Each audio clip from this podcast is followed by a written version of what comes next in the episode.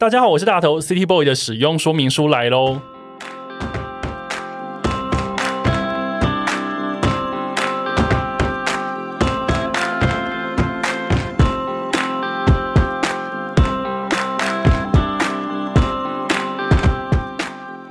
我是大头，欢迎收听 City Boy 的使用说明书。这是一个从 City Boy 角度出发的生活风格节目。每一集我都会邀请一组来宾，和我从各种主题里面找到增进生活情调的方法。所以，不管你是 City Boy 或是 City Girl，都欢迎你一起加入。今天的主题呢，叫做料理超男子，来做菜吧！从异国风宴客菜到生活常备便当。你是一个喜欢下厨的人吗？你下厨是单纯喂饱自己，还是也喜欢跟朋友、家人一起同乐呢？今天来到节目这两组来宾呢，他们不只是喜欢下厨，同时还很喜欢跟别人分享各种做菜的心法。那同桌一起享用，非常的愉快。然后到不要吃太饱，只要吃得刚好就好了。这些理念呢，通通都会透过线上的课程跟食谱书来传授给每个想做菜，或者是想更加精进厨艺的人。那本集呢，我想跟他们聊聊关于做菜这件事情。让我们欢迎厨房废宝索爱克跟不务正业男子阿优。Hello，大头，我是阿优。Hello，阿优大头，还有听众朋友，大家好，大家好，我是索爱克。耶，yeah, 索爱克今天来我节目第二次，对不对？哎，而且。我就是每次来，我还是有点心虚，因为我就是已经是自认不会做菜，是不是？不是我，我，我，我就是 City 中年啊！而且你刚刚那个话 料理超男子，我想说，你们两个都男的，阿优是啊，那你不是？现在是两个都是男的就可以叫料理超男子。我也是啊，我们三个好不好？可以组团，可以组团，正行。对啊，因为呃，这一次请你们两位再请索爱克再来，以及阿优是第一次来，对我第一次来，对，然后我就想说，阿优也是一个货真价实的 City Boy，应该要来上我们节目才对，一定要吧？就是平常就是很。就是穿着或者是音乐等等都是很 City Boy 啊，对，不 不好意思，有呕吐带吗？我想说我很就是真的很自夸，我终于来了，你知道吗？对啊，那不好意思，City 中年，那我们就先拜喽。对对对对对，我我有一些我有一些从 Boy 到中年的心路历程可以给大家分享。我跟你说，你们迟早都遇得到，好不好？讲的好像我也很年轻，其实我也没有。对啊，在那边在场最年轻的是阿优。那这一次来呢，是因为阿优出了他第二本书。书叫做便便当八分满，然后它的副标题非常长哦，叫做办公五十小酌聚会运动补给五十个生活场景里抚慰人心的便当料理。哎呦，也太长了吧？等一下，到底谁取的？这个就是以商业立场来看，就是出版社懂得做那个关键字搜寻，对对对，没有错，副标题很长，没错。阿佑这一本书呢，叫做便当八分满，所以你可以从它的主要的书名知道说它是一本便当书。而索爱克来呢，索爱克这一次的不是书。是线上料理课程，对，没错，对不对？然后这个名字呢也很长，我来念一下：索爱克的私房料理学，手把手教你六国经典宴客菜。这关键 关键字也抓的很精准，这样就是宴客菜跟私房料理学。对，这一次要做的是比 YouTube 再专业一点点，然后所以是说 YouTube 都不专业喽。YouTube 的菜真的都很堕落，我觉得我开了 YouTube 频道之后，有时候都快忘记自己会做菜了。哇！所以呢，阿优带了书，所以可带了料理课来，是的。所以呢，今天两个人来到我们节目当中，当然就是把你们冠上“料理超男子”这个名称，好好的要聊一下料理的事。好的。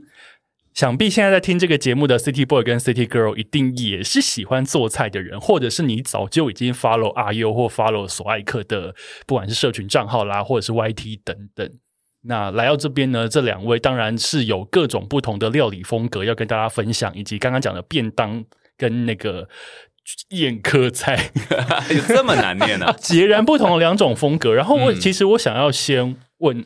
阿优，你觉得你的，因为你们两个其实都喜欢做菜，但其实做菜的各种门路还是不一样，路数不一样。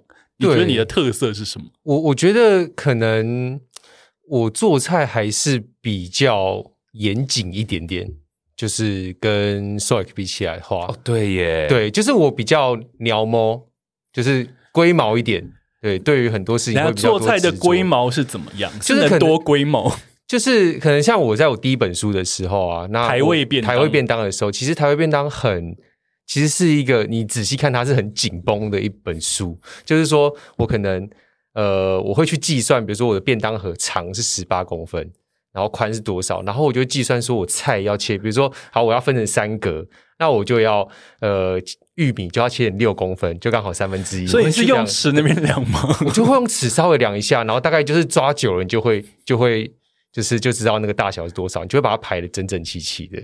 就是然后或者是说一些调味料，如果说我没有用到这调味料，或者是呃一个步骤不对，然后我就会觉得全身不对劲。对，所以你龟毛程度到你的玉米笋要用尺量这件事情，就是玉米笋要用尺量，听起来超不对的。呃，我买的玉米笋，对，所以谢谢所以变成说厨房的必备的工具，其中一个是直尺，然后再长一点可能要卷尺。哎，可是我真的第一本书里面没有写到直尺，哎，对，你如果写，大家一定会想说这个 这个疯有什么问题？对，太疯了。所以你觉得你的料理风格是严谨，是比较严谨一点的。对，那索爱克呢？费宝。我好像你的风格是废，比较求生一点吧，就是 求生又是什么？只要，只要可以活下来，我好像就可以了。哎，但我觉得我的东西跟阿佑的东西其实有一点点不一样。嗯、就是虽然都是做菜，但你有不同的场景嘛。我就觉得阿佑的菜，像他的新书《便当八分满》里面，就是感觉阿佑平常会做菜给自己吃吗？对。其实平常或者是另外一半啊，家人这样，其实做给另外一半蛮多的，嗯，就是我们偶尔会，就是其实我们现在其实很很多时间都待在家里，所以我们就是尽可能都在家里自己煮这样子，做给另外一半是比较有下厨的动力啦，嗯、对，因为其实平常食谱设计的工作已经其实很繁重了，然后要再下厨就是。你就会要另外一个动力，嗯，对，所以你自己是不会下厨，还是你自己也会？你说你自己要吃的时候，我会，但是我都做一些很简单的。但你自己要吃的时候，尺会拿出来量吗？不会，这个我们等下可以后面讲，因为就是会出便当八分满，也就是我丢掉尺的这件事情。好，我们等下会好好 聊，好好聊。那刚刚索爱克你说你的做菜是比较求生，所以你的你的，比方说你不会有尺这件事情，你也不会很，那你会很计较那个调味料，比方说几公克，还是你比较偏就是分量少许那一派？我写。写成书啊，或者是线上课程，在教人做的时候，我就会逼自己，当然还是要把它量化。但我自己在做的时候，我是完全就是看冰箱有什么就做什么。所以我刚刚说，就是像阿佑，他感觉会为自己或另外一半啊，可是我做菜的时候啊。我如果一个人吃，当然就吃很简单，面烫一烫，菜烫一烫，肉烫一烫，拌个酱。诶，我今天午餐就是吃这个。出门前，但我通常只有客人来的时候，我才会稍微认真一点。就比方说，我们去你家吃饭的时候，越熟越不认真。那我们去算认真，所以其实我们不熟了，开始情了。就是如果是那一种刚认识的啊，特别是前几次来家里做客，我就会煮的有点过认真。那如果是那种暧昧，有有点像那种暧昧对象约家里 dating，两天前就开始准备，就是一个国宴等级。我跟你说，我有一次在在百货公司下面，还是哦没有，我们是一起工作完，然后我们就去，嗯嗯嗯、然后他就找我说：“哎、欸，我们去逛一下那个百货这样子。”然后我说：“啊，你要买什么？”他说：“我要买牛排。”我说，你要买牛排干嘛？他说今晚上有重要的客人，就是，然后他就讲的你在那边搞不好是郭台铭啊，他就说啊，他说哎、欸，我要买这一块好呢，还是怎么样？今天晚上的气氛要怎么样？然后他就跟我，然后我们就在挑很久。他说啊，我该买这个吗？然后我们还一起去挑酒，对，我就陪他去帮他准备。他今天晚他那天晚上要，但你不觉得整个过程很好玩？好像蛮好玩的，要去远足一样。对对对，了解，所以。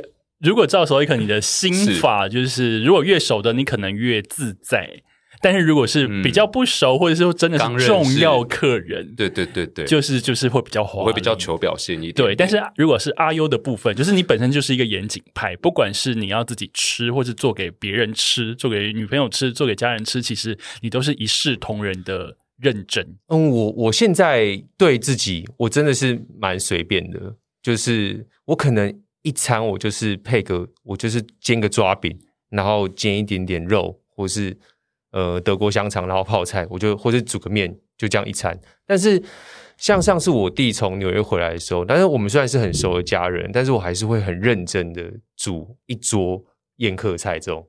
对，会会就是你会比如说三天前就开始准备之类。对于重要的人，我觉得我还是会拿出比较严谨的那一面，这样子。了解。大家听到这边一定想说，因为呃，我觉得大家一般的民间老百姓对于料理人的想象，嗯、都会觉得你们每个人，你们两位可能每天在家都是一个华丽的盛宴。真的没有，超级没有的。请问会叫那个 Foodpanda 或是 Uber Eats？我们两个最常叫应该是麦当劳吧？就是有加月租会员了啊！你以为 大家赶快把你们的美梦就是戳破喽！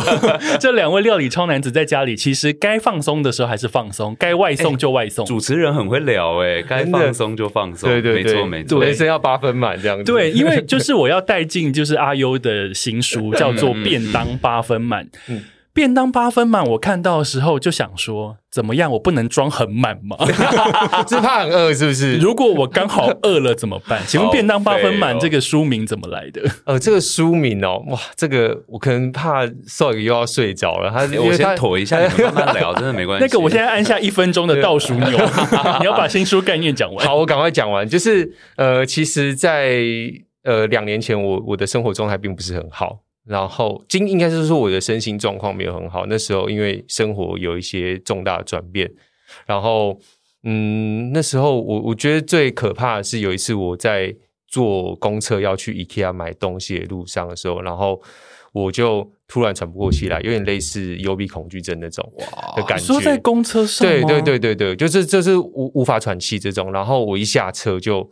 就是我就忍到下车，然后我就蹲在公车站旁边，一直哭，一直哭，一直掉泪。就是，但我就哭没有哭出声音，就一直掉泪，就是没有办法这种状态。那时候生活很紧绷，然后就是那时候其实出第一本书，差不多那个时候。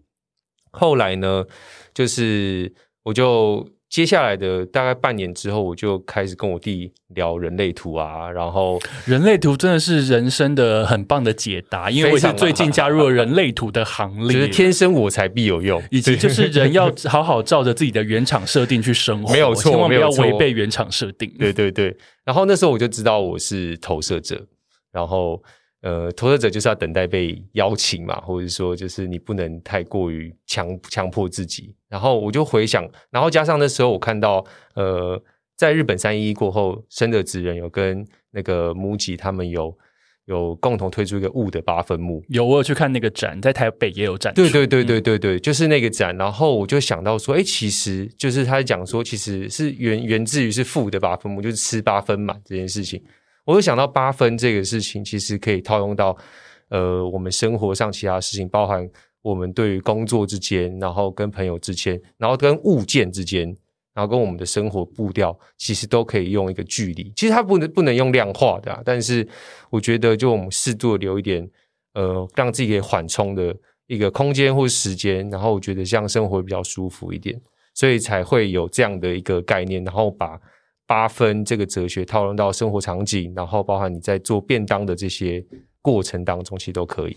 所以便当八分满就是这样子来的，大家就是吃的刚好饱就好，不要吃太饱。对啊，你知道，哎，我们应该我们都三十了吧，对不对？就是你知道没有啦，我可能还不到，开始乱讲话，是吗？等下这一集就被检举。然后我们就觉得现在吃太饱就会。犯困吗？我就是吃饱就困，对，叫做八困，对吧？对，所以可能应该吃完直接在你的蓝骨头上就倒下了吧？我就是一边吃就已经一边在妥了，好不好？所以像你们进度那么慢，对啊，所以说现在就是觉得说，哎，吃刚刚好，那我还有一点可以有一点空间，我可以吃一点甜点，或者是期待下一餐。所以等于说，你把这样的概念落实到你的生活，同时落实到你的做菜里面，就是做的刚好就好。我们不要太超过，但是主要是要让自己非常的舒服舒适，对，去做菜，甚至去过生活，没有错。嗯，那相较于便当八分目，所以看你的那个课，你刚刚是说便当八分目吗？你以为没有人便当八分目？你以为我会累够吗？不要笑主持人，对不起啊，有 便当八分满。所以可那你的你的那个线上的课程，你的私房料理课，嗯、其实就。等于说不是这个风格，因为你的风格对有点不一样。因为便当是有点像是你自己做便当，或是帮别人带便当这样子，而且它是日常生活里的这样。对，但是你的课程就比较非日常，嗯、因为再怎么样你也不可能每天都这样。就是山珍海味的做一桌菜，真的会往生，真的不建议。对，但是那你的那个课程的重点是，嗯、我这一次其实就、嗯、就课程内容啊，我是设计了六个不同国家，就是有台湾、啊、六个呢，有台湾啊，有日本，有泰国，有意大利啊，然后可能有一些是甜点，还有法国。对，还有西班牙，就对啦，就这我们看得很熟呢。而且我的我的脚本放在桌上，我都没有在看。对，其实就是我挑了很多以前常去旅行的时候吃到的各国的家常菜，然后又结合了我呃，其实一开始踏入料理是在做烹饪教室，所以其实是把当时很多热门大家喜欢的料理，其实集结在这个线上课程。一来是因为就因为疫情的关系，我现在也很少。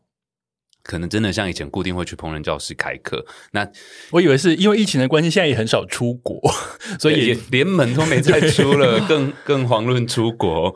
对，就是以前其实我还是蛮喜欢开线上课程的，虽然大家都会问很疯的问题啦，但没有多疯。就比如说，我会说玉米笋要切几公分呢？阿优就会回答你。我跟你说，这不是疯，我会说好五公分哦。然后你隔十秒就和另外一个人举手说：“哎，老师，请问玉米笋要切几公分？” 我就会想说：“哎，刚刚不是说五公分吗？这是曼德拉吗？刚刚这个大家有一起通过吗？”对，一一个是真的有点怀念跟大家互动，然后另外一个是就是。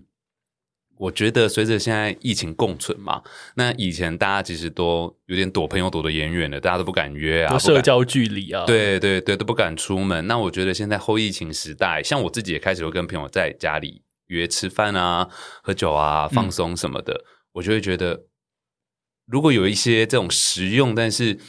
经典的家常菜，然后我尽量把它设计成在台湾你也可以复制。我不敢说最到地，因为我觉得你光很多东西要买，你买完真的都没有兴致做菜了。而且有有些那种国外的食材，我真的觉得头好晕哦。我就想说，你写这个我又买不到啊，算了算了算了。其实其实像、嗯、像是很多线上购物真的都买到，其实现在很蛮方便。可是好像一般人好像比较还没有到这个习惯。哦、我觉得像你们就非常专业，知道要怎么买。我其实都是。拉拉 move 群，不是，而且 Stoic 有教我用外送买菜这件事情，哦啊、我后来真的试过，就好方便。我有时候也会啊，紧急的时候真的会用外送买菜。嗯，嗯，就是，但当然，就是我以工作的时候啊，我觉得我会认真去想要找到这些东西，我订不到的东西我都要去买。但我自己私底下是我没有在线上购物的一个人，就是。啊，真的吗？因为我觉得好多账号密码好麻烦，结果我才是最爱网购的人。你就是啊，你没有看过我没有我没有分享网购什么东西，我 我就是，而且我不止网购，我还爱揪团呢。你还会买海外的东西，我每次都想说，哇，这个。美国买黑胶，日本买锅子，是可以写在履历上面。我觉得就很会用转。啊，你最近还买了一支那个吗？柳宗理，对，柳宗理，对 对对。但好像不能写在履历上，要不然主管一定一天到晚在帮他订东西。我就是这种人，柜台一天到晚帮我收东西。反正就是在台湾有一些食材可能不好取得，我会跟大家说哦，最到地的是怎么样啊？你可以退而求其次，有替代方法。对对对，我觉得比较务实啦。我最喜欢看到食谱里面写说这个没有可以不放，然后我想说好，OK，我没有，这个很棒啊，很需要，这超重要的。对，因为有时候大家会被食谱牵着走，就会觉得说一定要奉阿优或者 Stoic 写的食谱为圭臬。他说盐要五克，就一定要是五克，不可以是六克。但你知道，有时候调味料这东西真的很难，就有时候，而且有有时候你们写少许，对方还会想说：“请问少许到底是多少？多少？超逼 没有错。”但有时候，比如说我的量都已经写到一个指甲尖了，可可是我跟你说，你的指甲可能是长指甲。可我跟你说，可能我算出来是这样，但大家做出来一定还会不一样，就是因为可能你不同牌子的盐巴，它根本就咸度不一样啊。所以就是，其实试吃还是最重要。好，所以这边其实我要问，因为刚刚阿优讲的是便便当，你要做八分，然后所谓肯你的讲，你讲的是在家里要宴请朋友。嗯、你们两个这一次是不同风格的料理方式，是但是你们刚刚都有提到一个，就是说，其实有很多时候你们写的东西不一定是一个固定的，大家其实有那个弹性的空间，然后大家有时候会被这件事情给绑住，不管是少许。搞不清楚，或者是说五克算不出来等等。那我想问，如果现在正在听节目的 City Boy 跟 City Girl，他们想说：“天哪，我有点想做菜，但我现在有一点点害怕，他们写的东西我会不会看不懂啊？或者是说，他们写的这个东西我一定要按部就班的来吗？如果他们真的有点起心动念，想要跨出那一步的话，请问你们会怎么鼓励他们？我想要先听阿优的那个金石版。好，我我我自己觉得啦，就是说，呃，很多人怕就是上厨房新手，他们不太敢做菜原因，是因为他们怕做出难吃的味道，就是他怕做失败这件事情。但我说真的，我们就像我们今天，我们是很呃很常在做菜的。算也算是我们的职业啦，但是我们还是会有时候会做出就是难吃到要死的东西啊！啊你会，我我都没有哎、欸。哦，我 我看我我看我在我在想这题，我在想我在想出这个没有，当然是以我们标准来说啊。我在想，我其实我在想反刚的时候，我就知道你会这样回答，我就说啊啊，你一定会这样回答，说啊，我都没有，我的套路都被你发现了，可恶！反正我我觉得就是嗯，就是反正。失败跟挫折的事情每天都在发生嘛，所以一定会有失败的时候，但不要跨，对啊，跨出那一步。对对对，其实我觉得，呃，要开始动手做，你就真的可以从一些。很简单的开始，比如说像小婴儿学走路一样，你一定是。比方说要从什么东西？例如说，好，我讲一个蒸的鸡胸好了，用鸡胸，鸡胸料理是很像很大，大家很爱吃。我每次弄鸡胸都好柴哦。那我跟跟你们讲，就是像鸡胸用蒸的，用用电锅蒸，其实就可以用最就可以非常非常。你知道我后来吃鸡胸，我都直接放弃，想说我就去买金凤生。对对对对，也可以，没有错。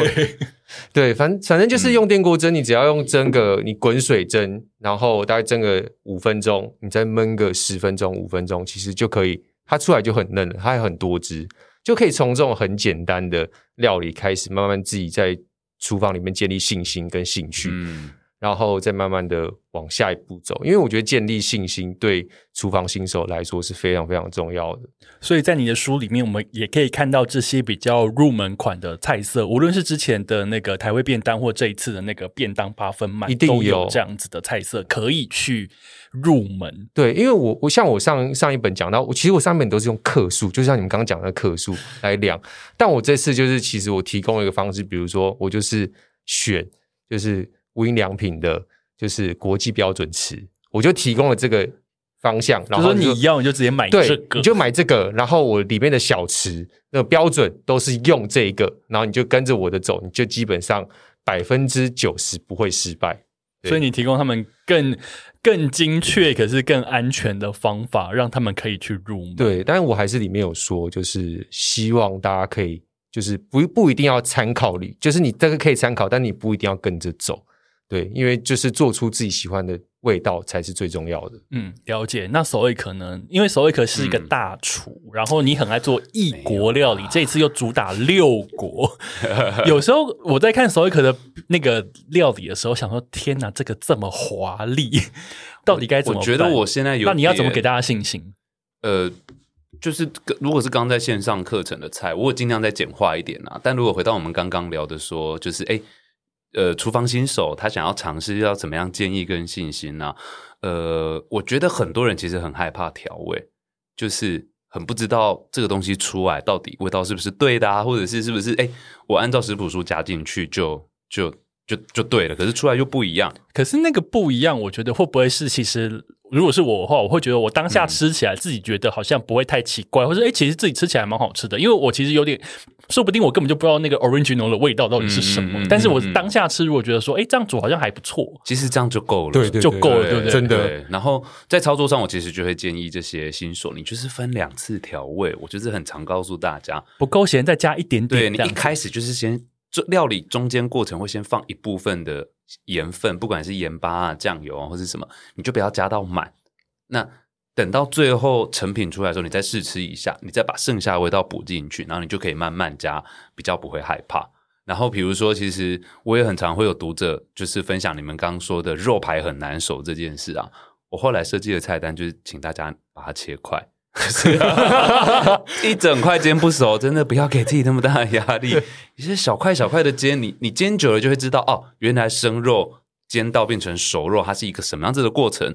你这样久了，你再去挑战整块肉排，就会比较有信心。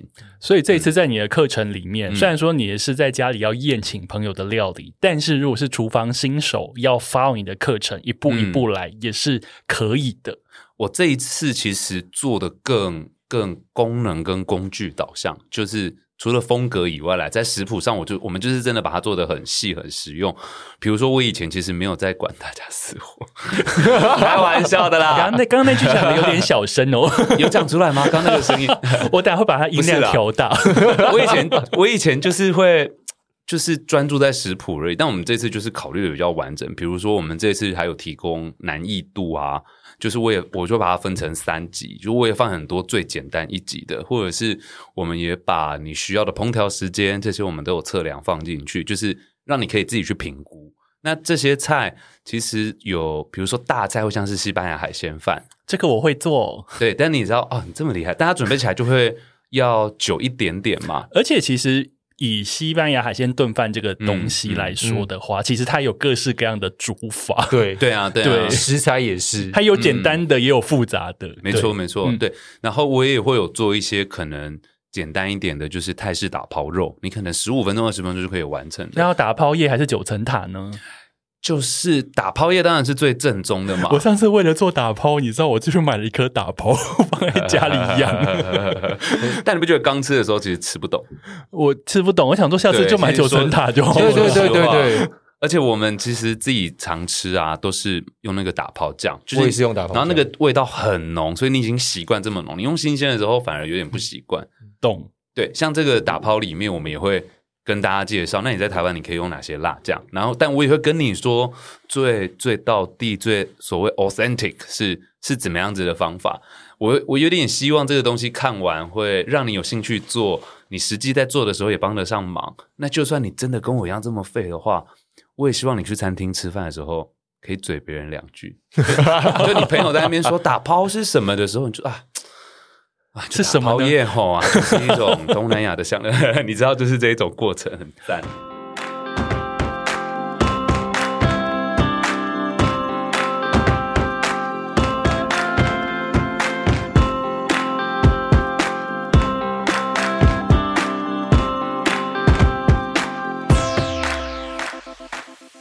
而且其实主要是我还有一个重点要提醒大家，就是 Stoic 的那个课程其实是一个线上可以回放的课程。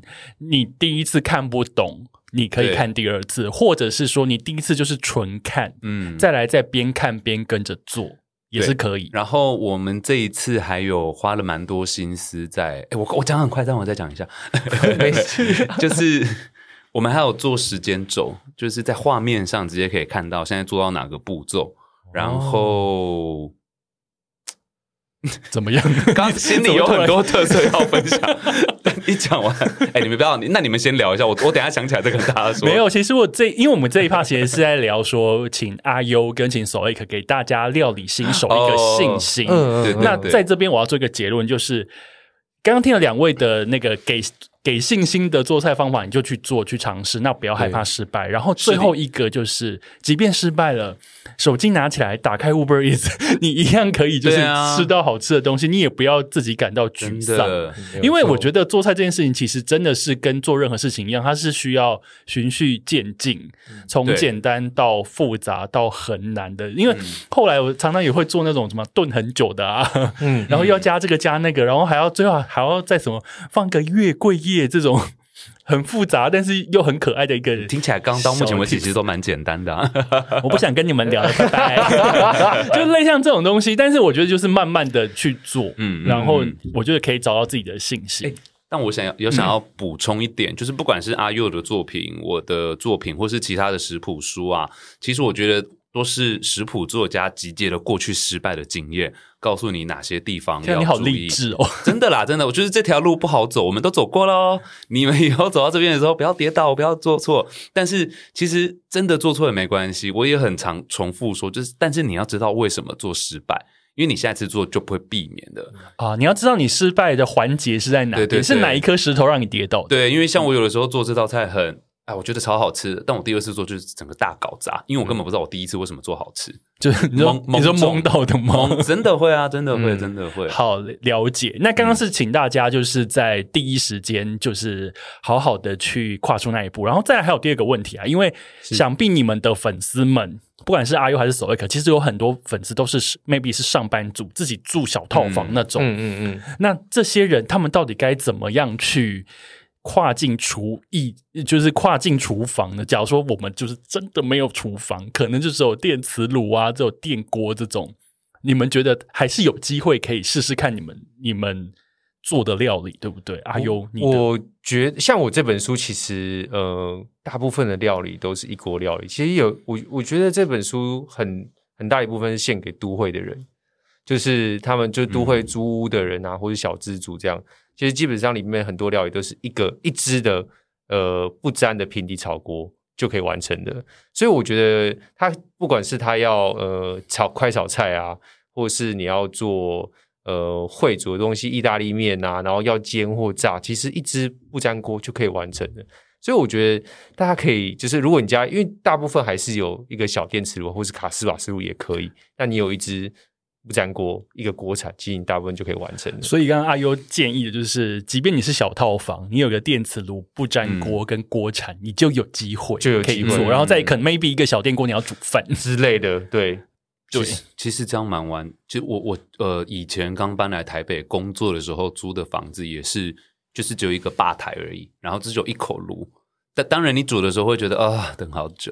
那种那种套房配的 IH 炉火力又超弱的，所以其实就是会比较久。但其实这些菜啊，我这一次线上料理课程的菜，我在以前住的那个地方我就已经开始都做过了，就其实都做得出来。你可能只是要稍微想办法，有些地方放 放食材跟准备。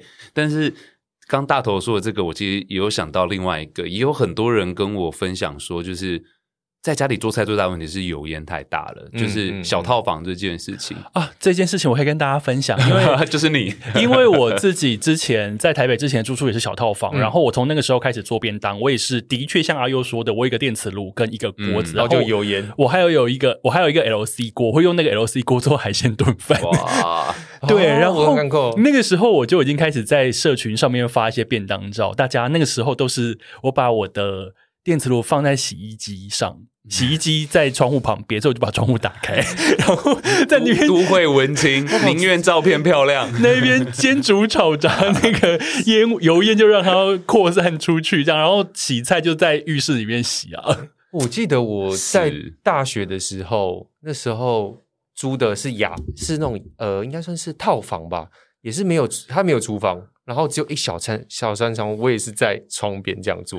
对啊，我觉得那种克难感，我还记得那个时候，Bill Simmons 来采访我的时候，他就说：“请问你可以现场做菜给我们看吗？”我说：“没有办法，因为洗衣机那边现在堆满了东西，太挤了。”对啊，油烟就是有有一些料理的手法，可能你就是透过腌制啊，或者你调味重一点，可以来就是多做一点炖煮类的料理啊。但是如果真的要稍微有一些炒啊，这个时候。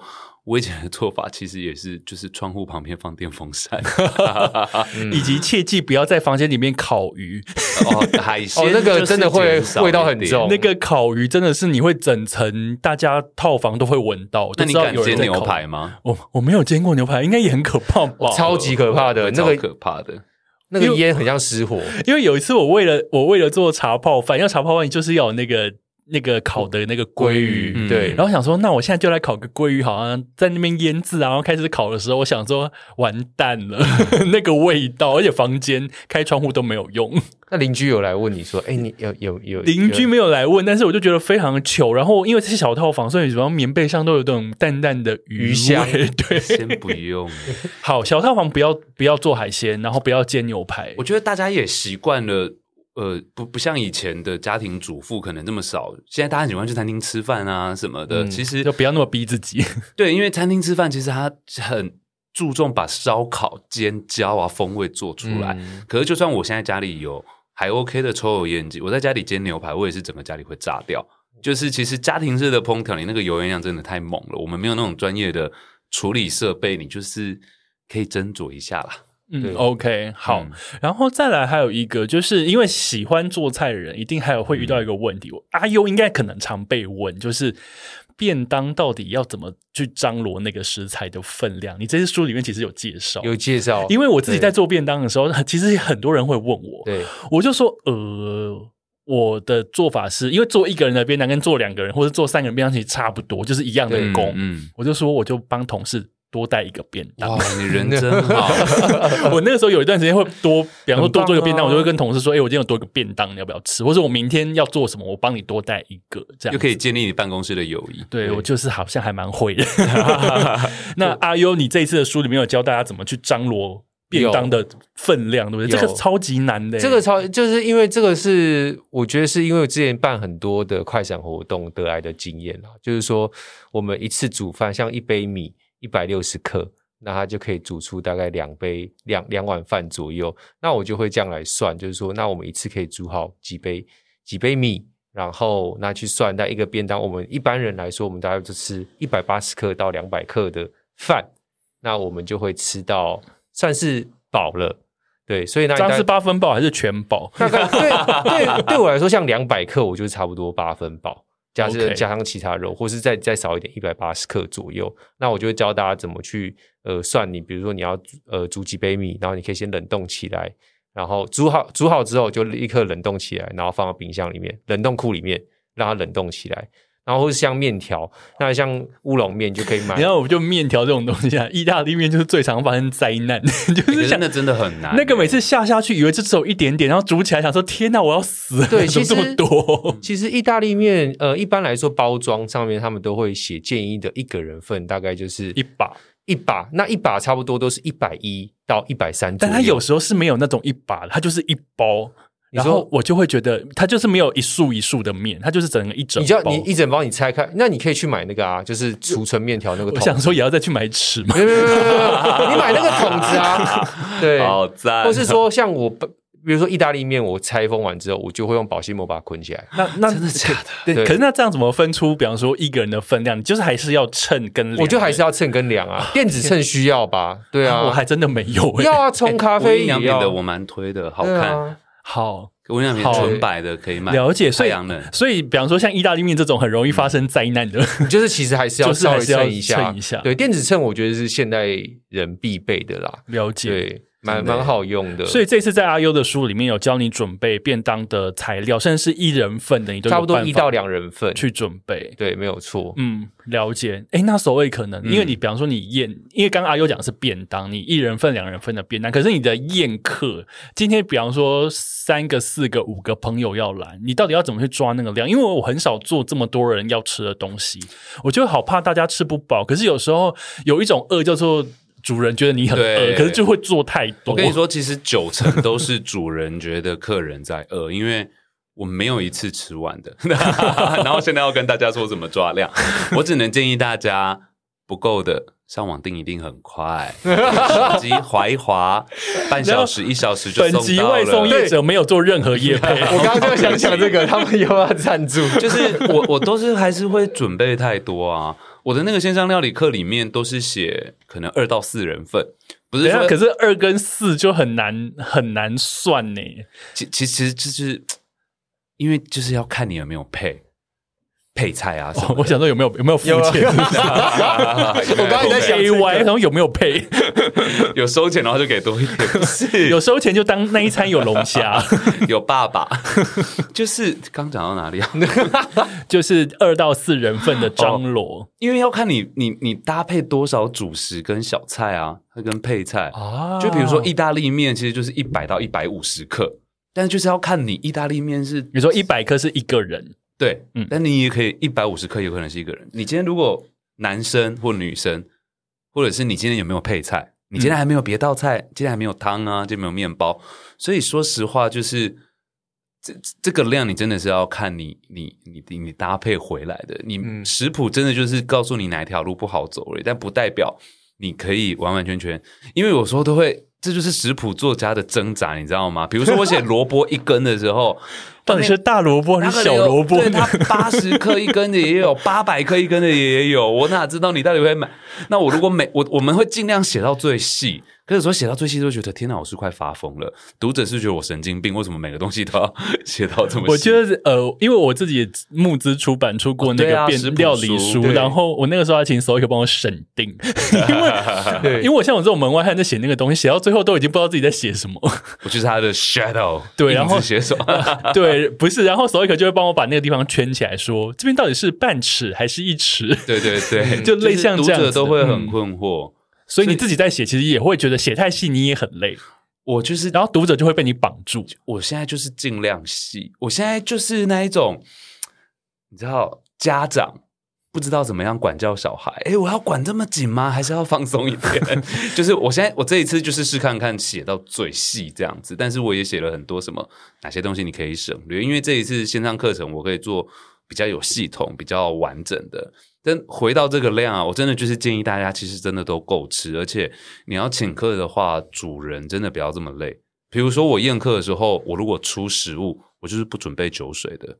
啊，酒水就是我们会带去。对，真的你就让你的客人知道，嗯、因为你的朋友都知道他们来没有付钱，他们就是做一点点事，或是来的路上跑个腿去买个面包。难保大家看你的课程就是做菜给朋友吃，来每个人要先交三百。你说私底下变私厨还是？那我要抽二，我要抽两成。如果是这样子的话。所以等于说你在做这些东西的时候，其实你还是会多抓一点点。嗯、但是，哎，会不会有一种是，你就先做？比方说，你今天原本其实做预计做三道，可是你可能做完两道的时候，嗯、你可能先看看大家吃的状况。接下来你在第三道，你可能再去调整。哦，对对对，我其实就是这啊，原来这个也算，因为我其实就是做的很慢。然后这个食谱书到底是你的还是我的？不是不是，我说我在家里请客的时候，啊、我是一道一道做的那一种人。阿佑，你是？一口气上菜还是一道一道做？我，我基本上是呃一次我都会先上凉菜，就是一些大家可以先吃的面包或者是一些东西，然后大家大家可以入座的时候就先慢慢吃，然后就慢慢做一道一道上。那基本上我都会先开好菜单，比如说我就会传给大家说好，我今天要做哪七道菜。你真的很，你朋友还会收到菜单？对啊，对，我都我就会收到菜单。我还有就是。像上次就是我们有朋友张翔他们他们来了，然后我就是做了一个菜单这样子，然后大家说你的这个备菜你要备多，你的备料要备多？我大概就是三天，我会备三天。我但是我就是在我自己的比较缓舒服的节奏来走。对啊，但是后 但我后来呢，我后来我最近呢，因为我们最近有去朋友家聚餐，然后后来我们就是一个人准备两道，然后大家就是桌上大概就是。一般都是买的吧？呃、没有没有，其实大家都自己做，大家都自己做，都自己做。然后我就觉得，哎、欸，这样很轻松。以后大家就一个人带几道菜，这样就好了。这样真的蛮舒服的。这样其实就对我们轻松了，对其他人来说，他们 其他人就想说，我也是用叫的，或者我去外带一个什么，对他们重新再组合之类。但我觉得都可以，就是只要只要大家聚在一起。吃东西，然后聊天，这样就这样比较重要。所以其实抓量这一件事情也是一个学问，但是面对抓量的弹性，我觉得大家也可以都是有的。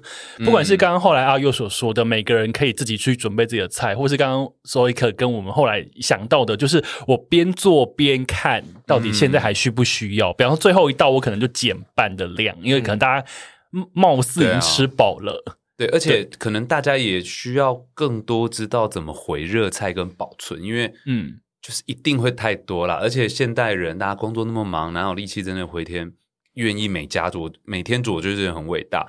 所以其实是怎么样保存？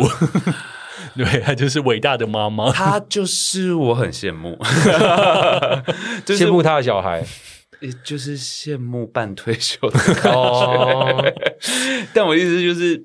我跟阿佑的书其实就是啊，我阿佑的书跟我的线上课程，我们里面都会跟大家说，你东西没吃完可以比较特别的，你要怎么分装、保存，可以放多久这些。嗯、其实我觉得哦，天哪，这个好重要哦，因为真的有时候其实会不小心做出太多的东西。只要一煮就是吃三餐啊，至少、嗯、你这东西一买，它的 mini mini 就是小包装就这么大这么多的东西，到底要怎么？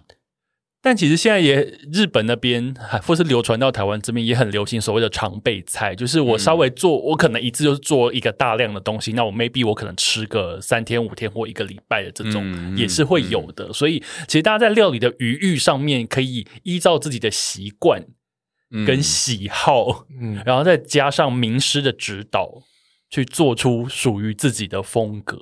不客气。谢谢，谢谢这个。对面两位料理超男子收下了名师这个 credit，然后另外我还要再问，嗯，不要脸，就是就是呃，你们已经是料理达人，所以刚刚我因为其实刚刚其实前面有问过，就是说，其实，在你们自己吃饭的时候，你们是会很随意的去解决自己要吃的东西，也不一定是每一餐都非常的讲究。嗯、是但是在你们这样子一直做菜、做菜、做菜。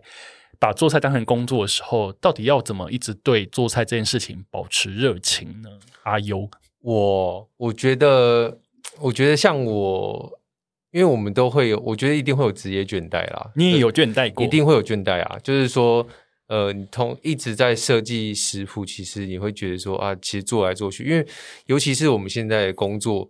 我相我相信所有人可以也知道说，因为我们现在设计食谱，大部分都要希望可以，因为大很多的我们的呃观众或者是我们的读者都很希望我们可以设计很简便的食谱，但是对我们来说，就是就是从我们以前都是做比较复杂的菜，然后要到简易，其实我们当中会有很多挣扎。然后你的挣扎是什么？挣扎是因为我这么简单要教吗？对，这是一个点。然后或者是说，哎。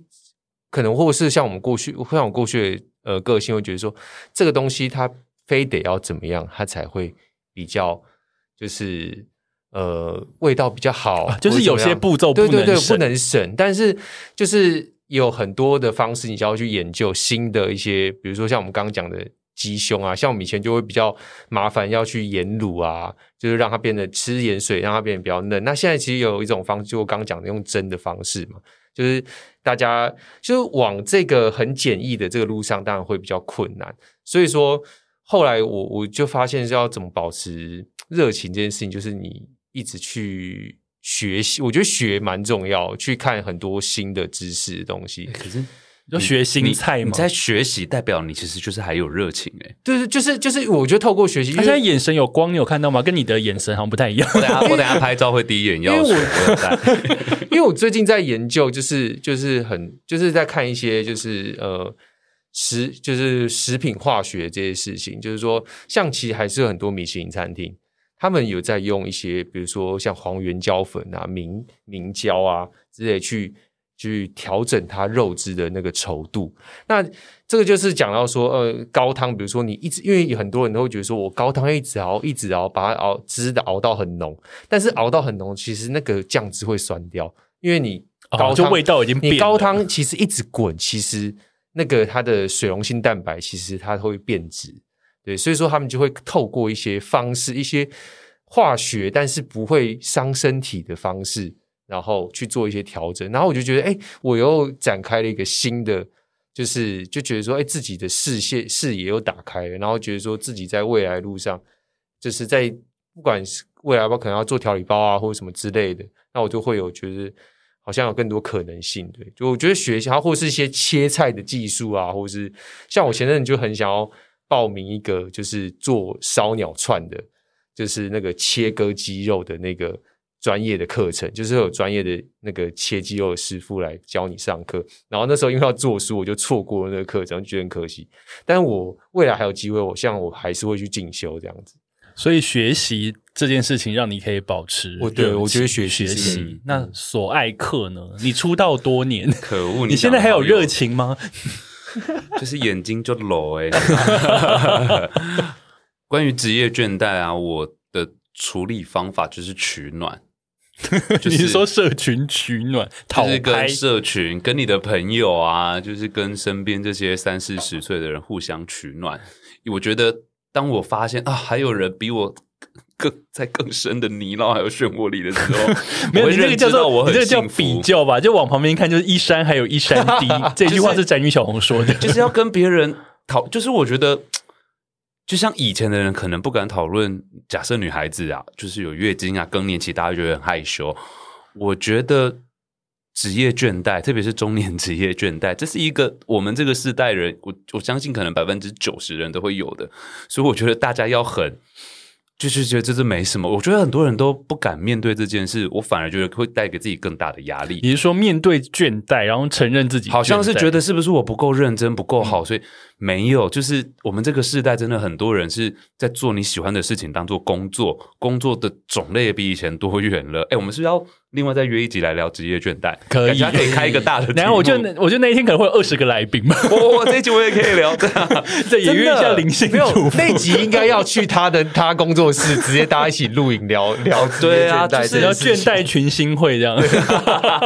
好听哦，就是这这这真的每个人都会有。像我就会跟一个很好的做音乐的朋友，他就觉得他现在做的音乐都是这样。我说对啊，我做菜这样。我觉得讲出来啊，知道这件事情，大家彼此聊一下想法，其实我真的觉得蛮有帮助的。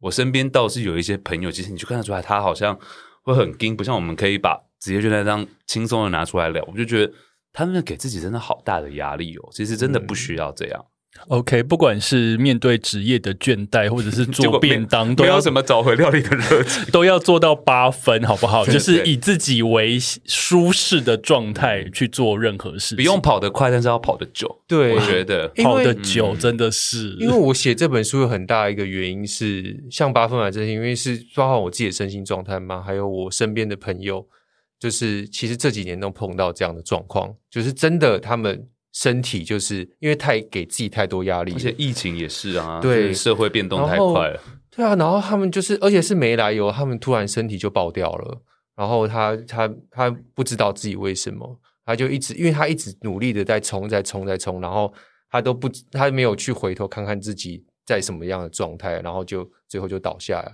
我就是说，希望说这本书可以让大家，因为里面有分享一些我自己在。遇到这些事情的时候的一些生活经验，跟就是 自己调整后的成果啦，然后希望说可以为大家带一些力量，这样子。OK，那我们第一单元到这边，阿优今天带来的呢是便当八分满，办公五十小酌聚会运动补给五十个生活场景里抚慰人心的便当料理。然后索爱克的线上课程是索爱克的私房料理学，手把手教你六国经典宴客菜。这两个大家可以去购买，或者是说呢，你可以一个一个来挑你先喜欢的先下手，然后呢，从入门款慢慢学，学到进阶，先把自己喂饱。接下来呢，你可以喂饱你的家人朋友，甚至是你可以摆出一桌变四桌。好，第一单元先到这边，我们休息一下，待会马上回来。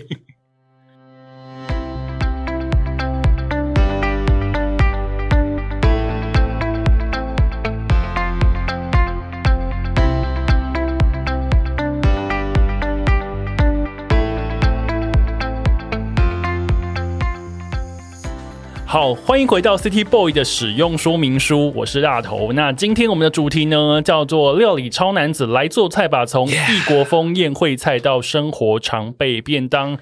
邀请来的呢是厨房废宝索爱客，还有大家好，还有不务正业男子阿优，还有大家好。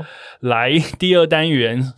就是为每个来宾量身打造的单元。那今天呢，我要来出考题了。上上次索爱克来也有玩过一次，对啊。今天我们又要玩新的。我看到脚本的时候，我就想说，哎，大头不是气化底，应该是。但是因为我们经典单元会重复玩。啊，经典就是有对，而且阿优没有玩过，对啊，我很期待哎，阿优没有玩过，还是那你玩，我跟大头当主持人，还是我跟大头玩？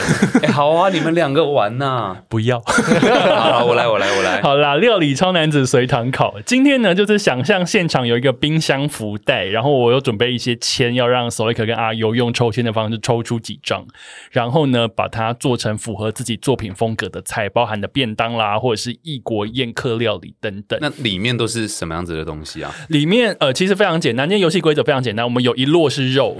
肉里面就是有猪肉、牛肉、海鲜，然后另外一摞就是比较偏蔬菜啊、鸡蛋啊、豆腐这种，嗯，这样。那抽出来之后，你们就要开始组装。那你们的厨房其实有各式各样的调味料是没有问题的，调味料不在我们的限制里面。好的，哦好，太好，太好了。对，看你要做出便当菜还是做出宴客的料理，那这样子。赢的人有什么？我这个人比较心，比较心比较强烈一点。其实我们赢的人也没有怎么样。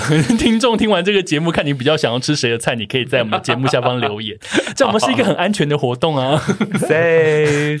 好，那这是哎、欸，那我们要抽几张？一个人可以抽几张？我现在正在想，一个人应该这个肉，一般来讲，你们做菜肉会选到几样啊？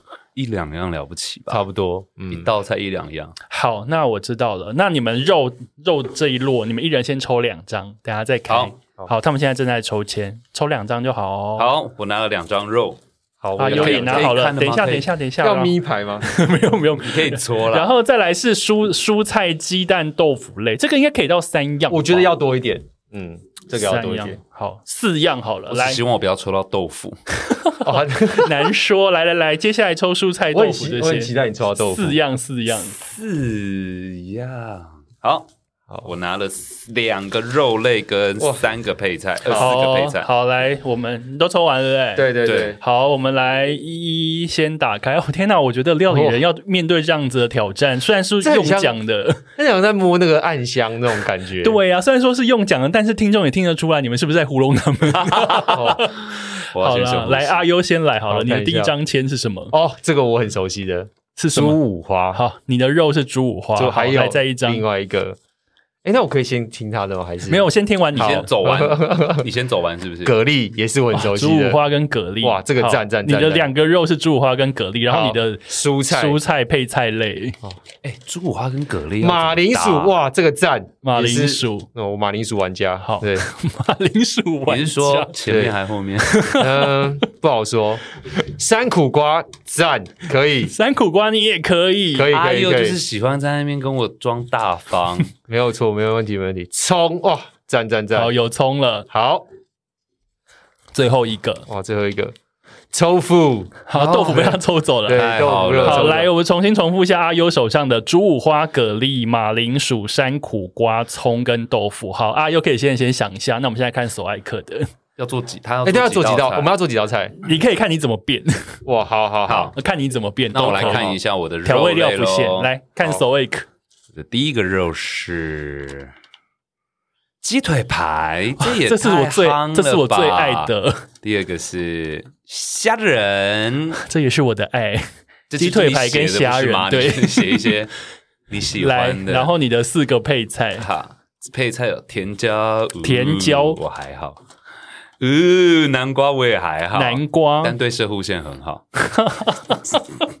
我每次我你知道食材都会说啊，它有什么什么特色，一般人就是看完就忘了，对不对？但只要那个东西对摄护腺，我不知道为什么，你也到了这个年纪了，我的下意识就会帮我记得。哎呦，来了一个 fancy 的节瓜，节瓜也是分，真的是分。现在夏天很屌丝，对，还有洋葱。好，来两个肉，鸡腿排跟跟另外一个什么？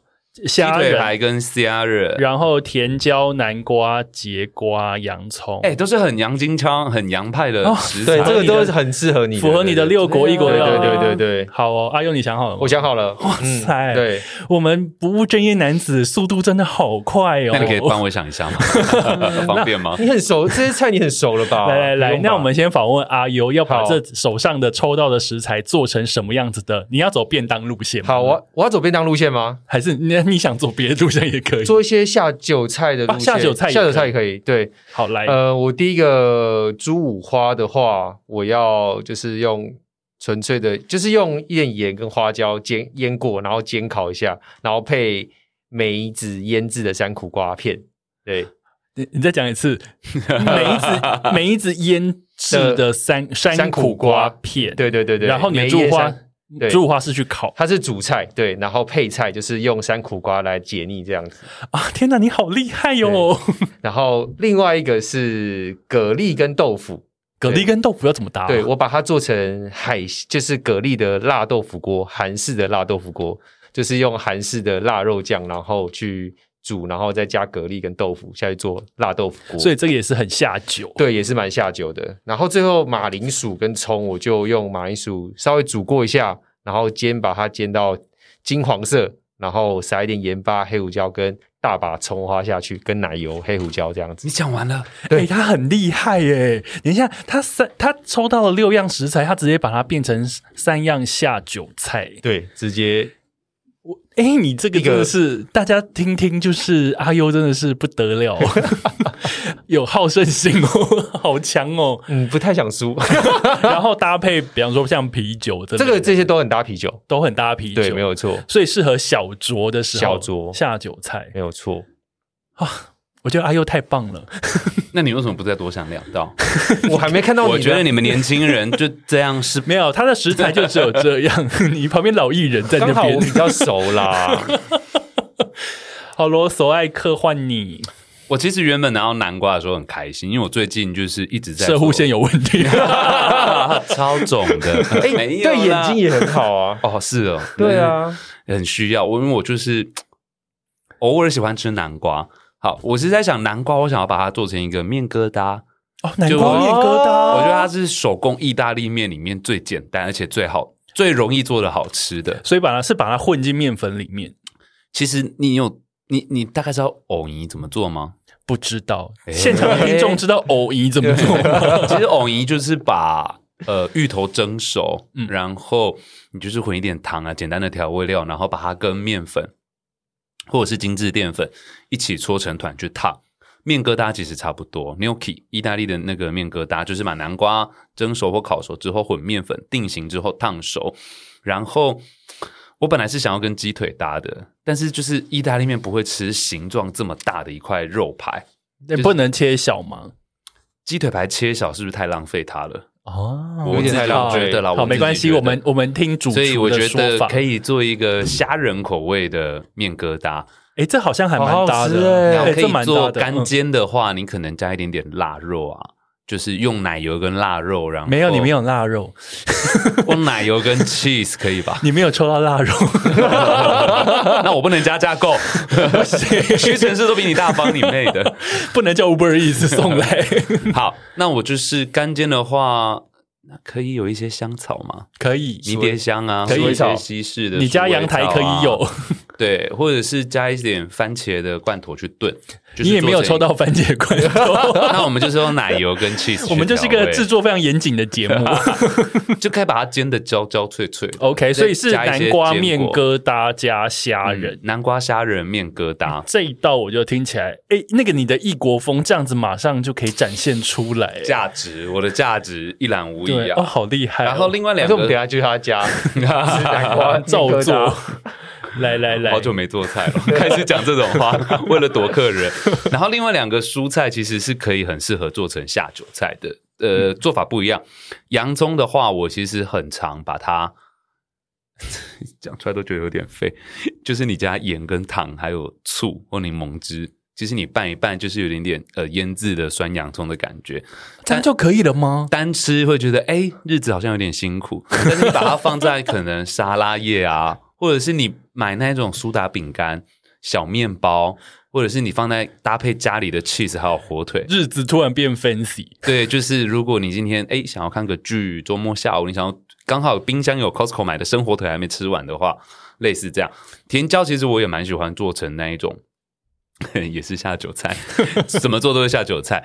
呃，我要分享一个，就是稍微有一点点搞刚，但其实成品很赞的甜椒的做法。就是、光是甜椒，你就可以做出搞刚的那个做法，就是要烤过，是觉得超烦的。我跟你讲，你讲，我们要看主厨的功力。久久会做一次啦，但是就是我很喜欢它的那个滑顺油润的感觉，就是你把甜椒整颗。洗净哎、其实也不用洗，直接放在直火的那个瓦斯炉台上，或者是你用喷枪，但它要很久，你用喷枪会很累。那你最好有一个网子把它架着，你就是用大火把它烤到外面的皮整个都黑了，然后放在一个容器里面，放一张保鲜膜，让它用水蒸气，它外面那层皮就比较好脱掉，然后把它取出，处理干净，切细丝，泡在蒜头和橄榄油里面，超好吃的，就是。很很地中海的，天哪！你的异国料理又来了，一个甜椒你可以弄，求表现的我，求表现的我，一个异国料理，一个甜椒可以做成这样，你也是后生。我刚讲很久，因为我后面两道还没想到，怎么办？这个也是跟刚刚那个酸洋葱一样，你要配沙拉起司。我觉得酸洋葱跟甜椒这两个做法，我觉得很厉害耶。我真的没想到，是来宾自己在鼓掌哦，大家没对，我也有，我也有。我真的没想到你可以做出这么这么厉害，把这两个简单的东西。没有，我很容易骄傲。好了，好了，好了，好了，我们往看下一个。平常只是另外两个食材要收起来了，是不是？平常会锁在那个保险柜里面，不把才华拿出来用。另外两个鸡腿排跟节瓜，我们可以做比较家常的，就是你可以很快速的上桌，就是鸡腿排。煎法其实重点是你要把皮煎的焦脆嘛，啊，对，不要有水，你要轻轻的去压表面。这个如果有做菜经验的人应该知道，但我觉得大家节瓜常常煎的不好，或者是摆的不好看。你怎么叫做煎的不好？就是你火力如果不够，它没有上色。对啊，就是它会有一种上色是指要焦焦焦焦的，但它但煎节瓜不能急，就是。你要就跟谈感情一样，看你多认真啊！就是要多，你要看对方吧。有的时候，大家如果只是出来 那就是那就是大火烤一烤用。对啊，快速这点材料的下班。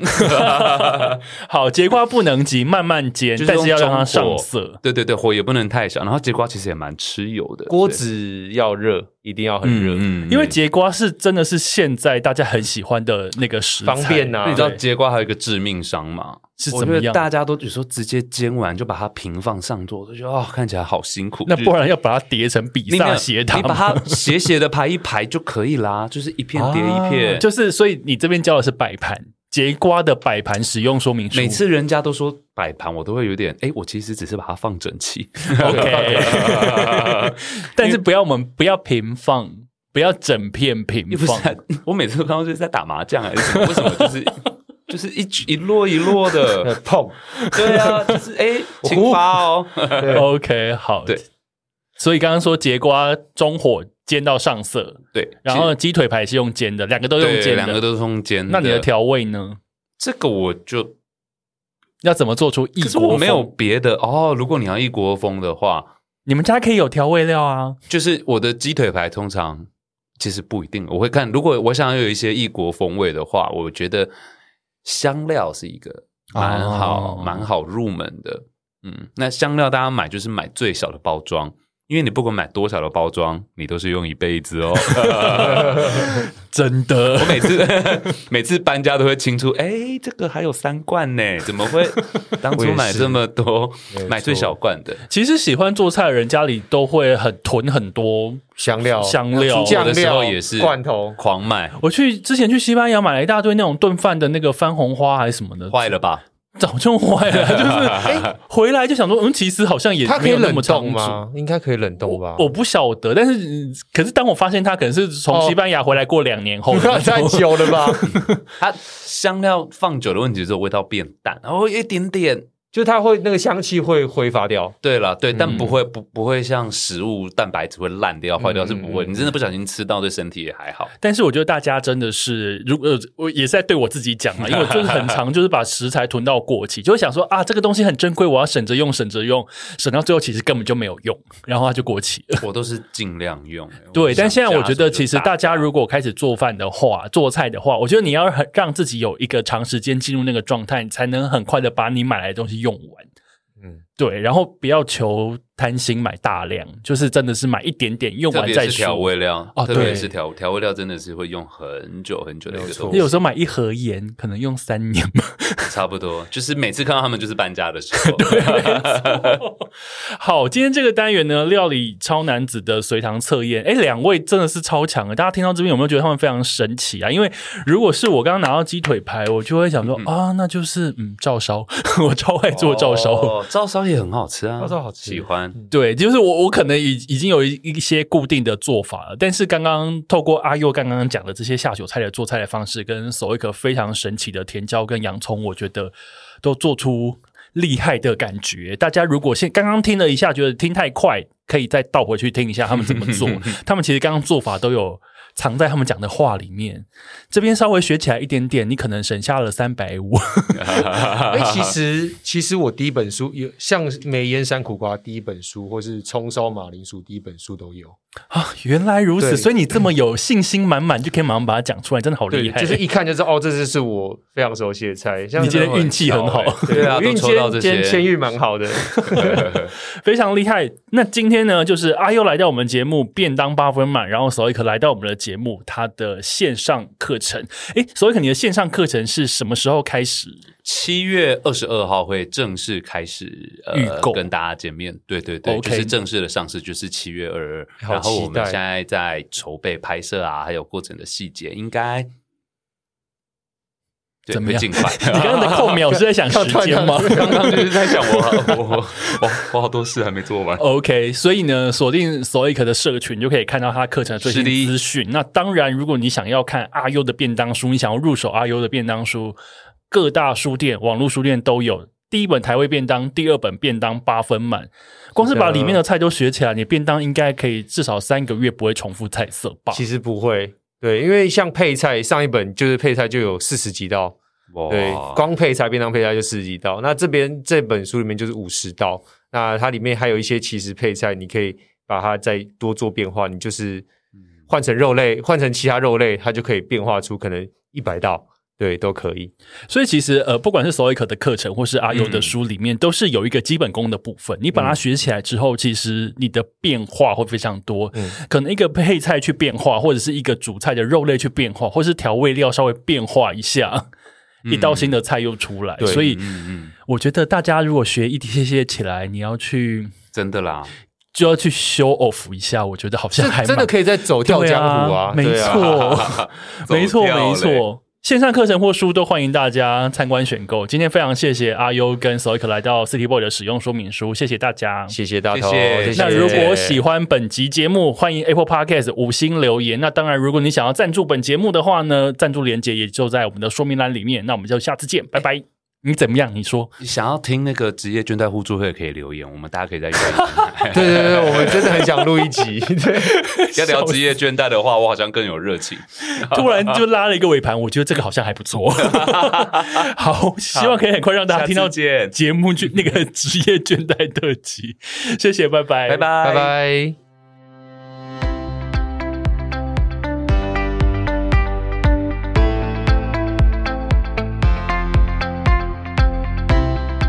节目就是我的节目，就是顺路到底，中间不会停这样子。好然后我会用一个开场把你们两个介绍出来，然后我们就开始聊这一次里面的内容。那访纲你们之前都已经先看过了，嗯，这个访纲就是这个节目的基本架构。那当然中间有任何突如其来想要聊的，我也会穿插在里面。好，没问题。像是我的蓝调时光之类的，这位先生有看吗？你们可以聊啊。然后你。